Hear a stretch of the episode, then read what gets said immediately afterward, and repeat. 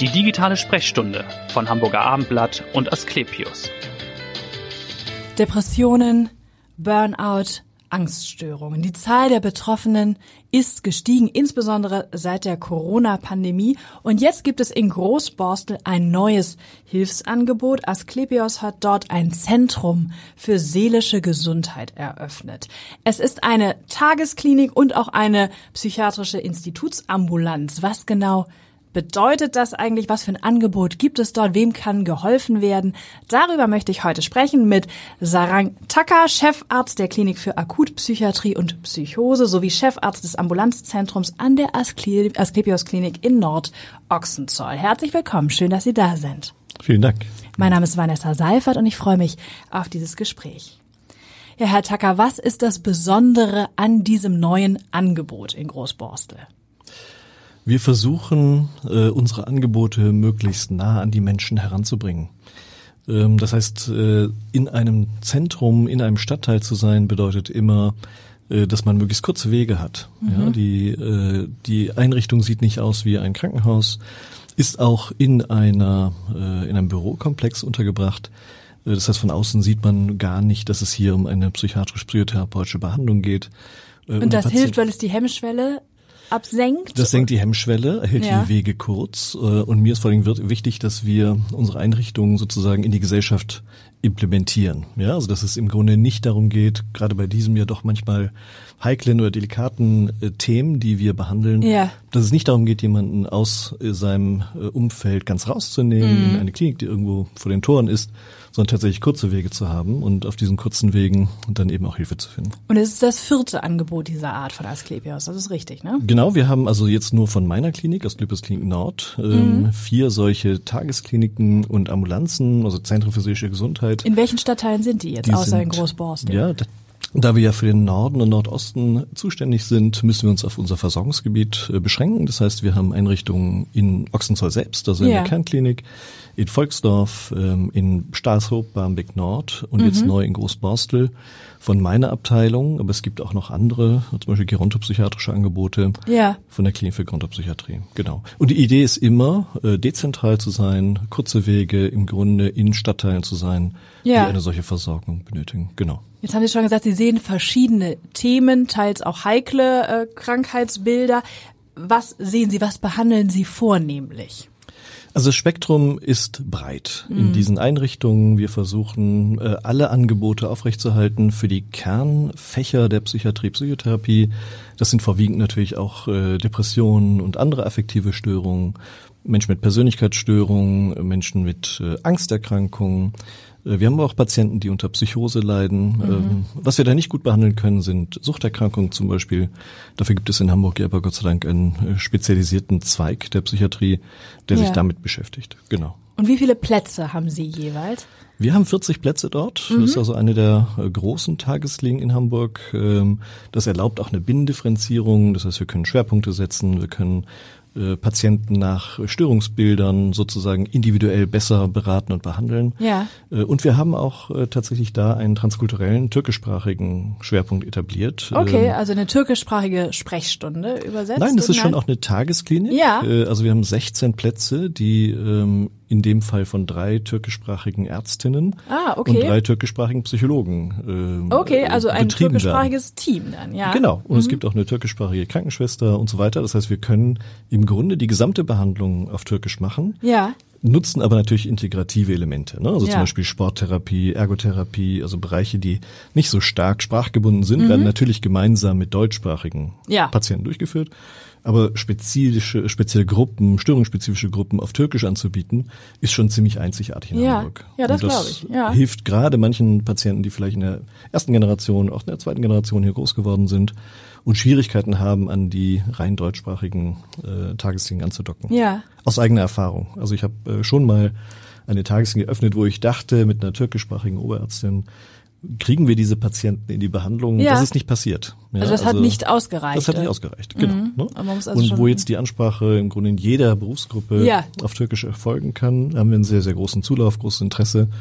und äh, ja, auch eine Warteliste natürlich. Ne, das wäre jetzt auch die Frage. Grundsätzlich, äh, gibt es eine Warteliste grundsätzlich für die Plätze und wie kann man jetzt, wenn man als Hörer sagt, ich habe jemanden im verwandten Familienkreis, für den wäre das was?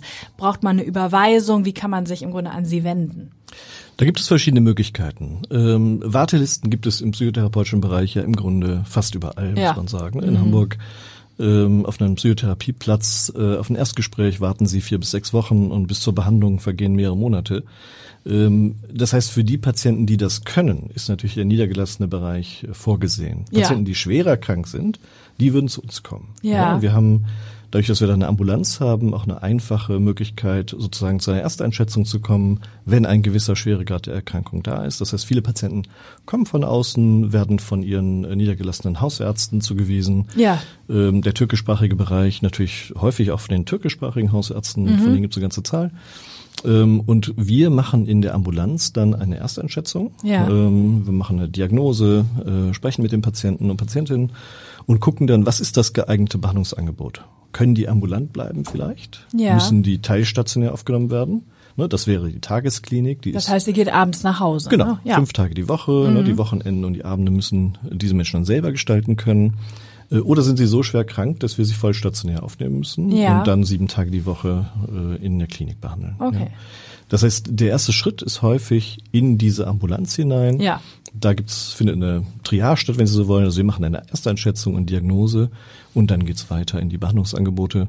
Wir haben natürlich viele Patienten, die aus der Klinik direkt zu uns kommen. Die brauchen das nicht. Die werden dann einfach von unseren Fachärzten ja. in der Klinik ähm, auf die Warteliste gesetzt und werden dann bei uns aufgenommen. Okay, und genau. wie lange dauert es dann tatsächlich, wenn Sie sagen Warteliste, sind das auch so vier bis sechs Wochen, bis Sie dann tatsächlich einen Platz bekommen? Das ist sehr unterschiedlich. Mhm. Aus der Ambulanz geht es schneller. Mhm. Da sollte man eigentlich in 14 Tagen zu einem Erstgespräch kommen können. Wie gesagt, man muss einen gewissen Schweregrad der Erkrankung haben. Also leichter Kranke dürfen wir da nicht behandeln. Ja. Dafür gibt es den niedergelassenen Bereich. Mhm. In der Tagesklinik ist es sehr unterschiedlich. Also wir haben Tageskliniken, ähm, da stehen immer 15 bis 40 Menschen auf der Warteliste. Jetzt in den Sommermonaten geht's etwas schneller, ja. weil viele Leute im Urlaub sind mhm. äh, und auch gerne erst äh, sozusagen äh, nicht in die Krankenhausbehandlung kommen wollen. Und weil sich die Depressionen auch eher im Herbst, Winter zeigen? Oder manchmal ist das laienhaft? Das, manchmal ja. auch das. Und mhm. Urlaub häufig ja von manchen Menschen auch genutzt wird, um sozusagen vielleicht doch noch da rauszukommen aus ja. der Depression. Ja, mhm. Mit der Idee, dass dann Erholung und ähm, äh, Nicht-Arbeiten sozusagen helfen könnten. Unabhängig davon, ja. äh, insgesamt wartet man schon vier bis sechs Wochen. Ja. Okay. Und wie lange ist dann sozusagen die Behandlung, die Verweildauer in so einer Tagesklinik? Mhm.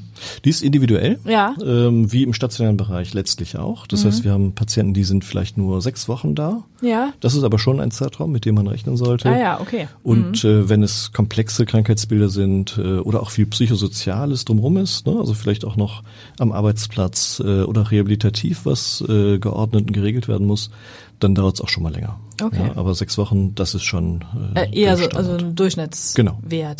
Vielleicht nochmal zu dem Angebot. Sie haben eben schon gesagt, da greifen ja auch verschiedene Module, also von Sporttherapie. Mhm. Was was bieten Sie an? Wie greift das ineinander? Wahrscheinlich die klassische Gesprächstherapie. Genau. Also die meisten Tageskliniken sind Gruppentherapie orientiert. Mhm. Ja, das heißt, äh, die Gruppentherapie ist der Standard und dazu kommen dann noch Einzelbehandlungen ähm, störungsspezifische Behandlungen, sagt dazu gerne gleich was. Ja. Ergotherapie, also tatsächlich auch üben, äh, trainieren, wieder auch Alltagsfähigkeiten. Wir haben Koch- und Backgruppen zum Beispiel.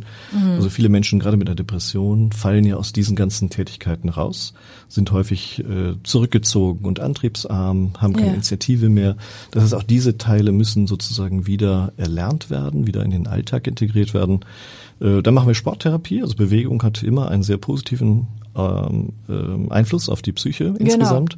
Also das ist ein äh, Bereich, der äh, eine wesentliche Rolle spielt. Und dann haben wir eben Sozialpädagogen, die auch die sozialen Probleme, ne, das, da kann es um Rückkehr in den Arbeitsplatz, Wiedereingehen genau. und solche Sachen gehen, mhm. möglicherweise auch um eine Rehabilitation, äh, die das sozusagen mit unseren Patientinnen und Patienten äh, besprechen. Ja. Und dass wir versuchen, letztlich ein psychotherapeutisches psychiatrisches, also auch die medikamentöse Behandlung spielt ja. natürlich eine wesentliche Rolle. Äh, und eben dann flankierend ergotherapeutisch, bewegungstherapeutisches Angebot zusammenzustellen. Ja.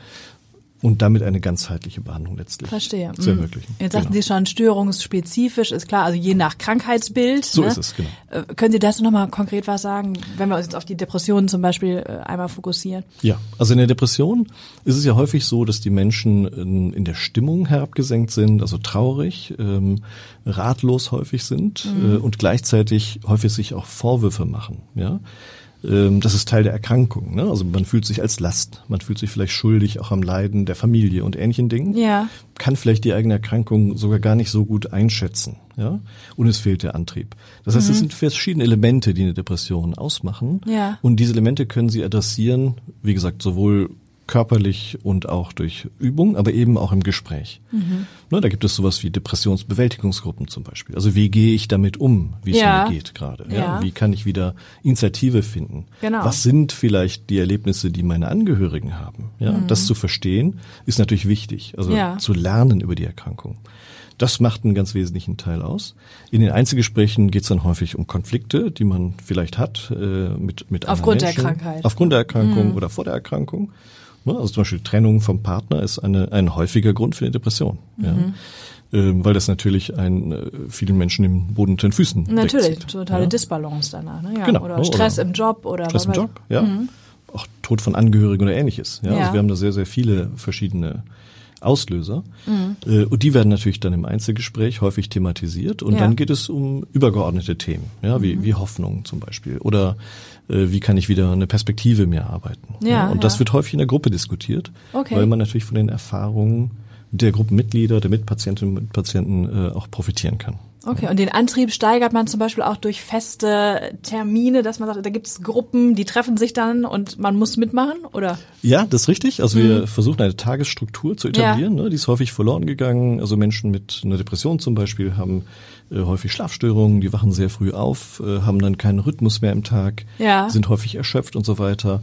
Und dann geht sozusagen der Tagesrhythmus verloren. Und das ist ein wesentlicher Teil. Deswegen, man trifft sich morgens, ne? Ja. manchmal 8.30 Uhr. Äh, dann gibt es eine Morgenrunde, äh, man trinkt einen Kaffee zusammen und dann ab 9 Uhr starten die Behandlungen. Dass man so eine feste Struktur, eine Art Tageskorsett dann Genau, auch bekommt. genau. Ne, das ist der große Vorteil. Ähm, Tageslink endet so gegen 15.30, 16 Uhr ungefähr. Ja. Das heißt, man ist schon acht Stunden oder siebeneinhalb Stunden in der Klinik Mhm. ähm, und hat in dieser Zeit aber eben auch Ruhepausen. Ja. Also Ruheräume zum Beispiel gehören standardmäßig zu unseren Ausstattungen, weil das Ganze ist anstrengend. Naja, klar. Insbesondere wenn man natürlich aus einem ganz anderen, aus einer gewissen Lethargie kommt. Ne? Dann wird das ja Absolut. doppelt anstrengend Genau. sein. Also ich habe Patienten, die sagen, das ist ja wie ein Steinbruch hier. Ja, also Ach ich so. muss richtig Steine kloppen. Ne? Ja, ja. Äh, und das ist anstrengend, Ja. Mhm. sowohl physisch, aber auch psychisch anstrengend. Und dann braucht man auch zwischendurch mal Ruhepausen, Pausen zum Nachdenken und ähnliches. Ja.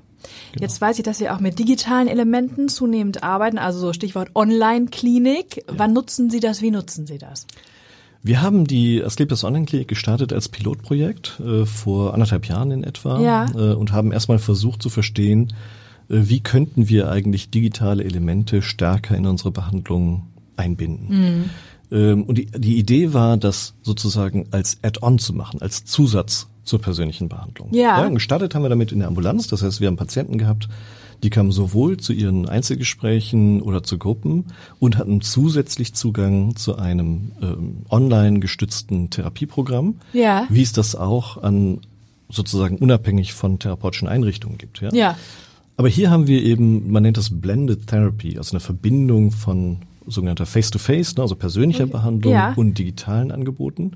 Und wenn man das zusammenführt, sind die Effekte äh, potenzierend. Das heißt, die Ergebnisse, die wissenschaftlichen Ergebnisse zu dieser Art der Behandlung sind sehr, sehr gut, sind mindestens so gut wie eine reine Einzelbehandlung, zum Teil sogar besser. Aha, okay. Und meine Hoffnung ist immer, wenn wir Patienten stärker einbinden in therapeutische Prozesse, Ja. dass die auch selber aktiver werden. Okay. Ja, weil wir haben häufig das Phänomen, dass Patientinnen sozusagen zwischen den Terminen relativ inaktiv sind. Ja, die verlassen sich auf die Mhm. Nee, genau, die lehnen sich dann zurück und sagen, jetzt bin ich in guten Händen und kann man auch die verstehen. machen das. Ja, das genau. kann man verstehen einerseits. Andererseits ist es natürlich nicht so effektiv. Ja, das heißt, wenn es gelingt, in der Zwischenzeit über Tagebücher, ähm, andere sozusagen auch äh, edukative Programme Okay, das wäre das. Also man sieht nicht virtuell seinen Therapeuten, sondern es sind eher äh, sozusagen Tagebücher, bestimmte Tools, die ich dann nutze. Wir haben beides. Ja? Also wir nutzen äh, Videobehandlung Ja. Mhm. inzwischen regelmäßig. Ne? Das heißt, Patienten, äh, bestimmte Patienten haben Schwierigkeiten, in die Klinik zu kommen. Da ist es ohnehin gut. Ja. Aber auch für die anderen kann es gut sein, dass äh, sie sozusagen auch zeiteffektiver sozusagen behandelt werden Mhm. können.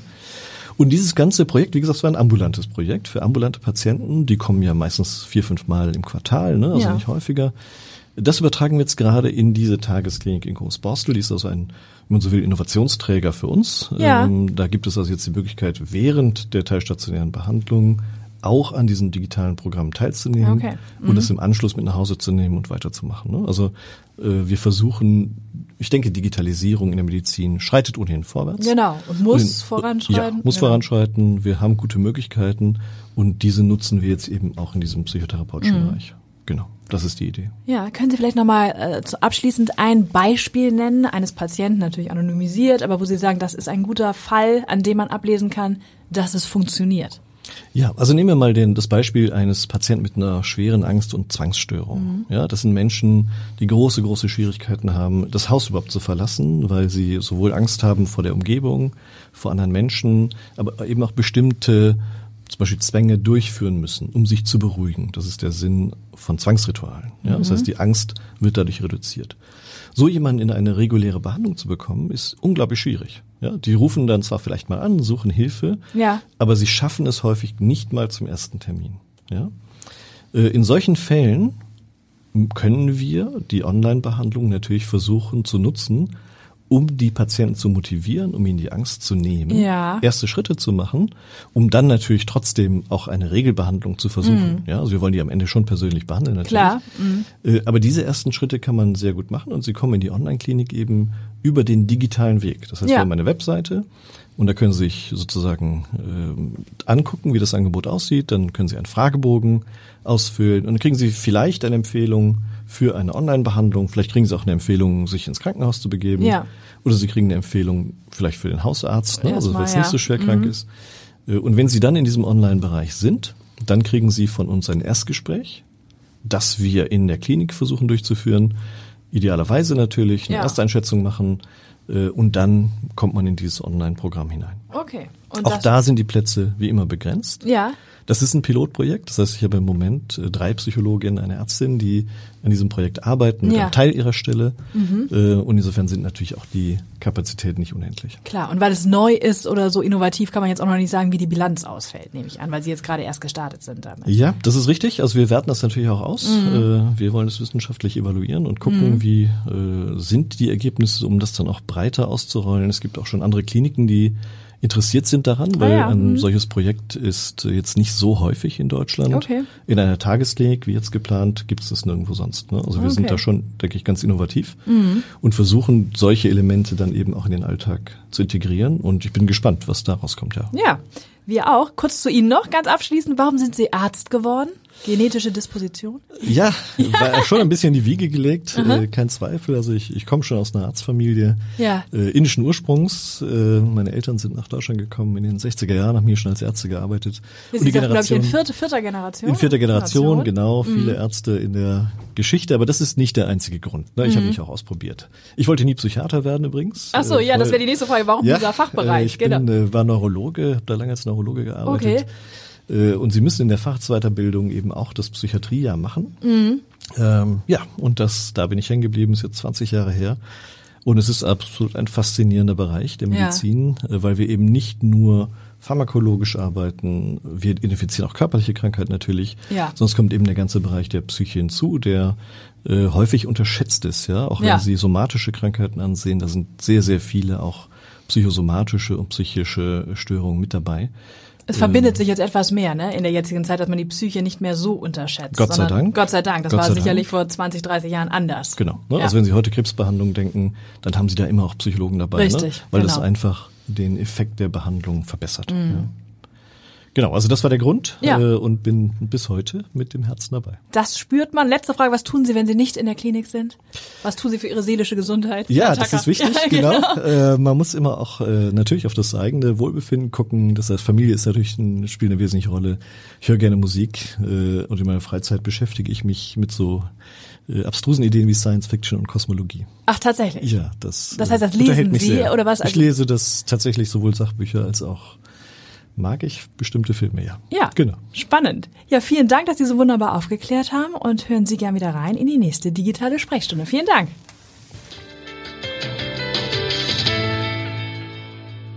Weitere Podcasts vom Hamburger Abendblatt finden Sie auf abendblatt.de slash podcast.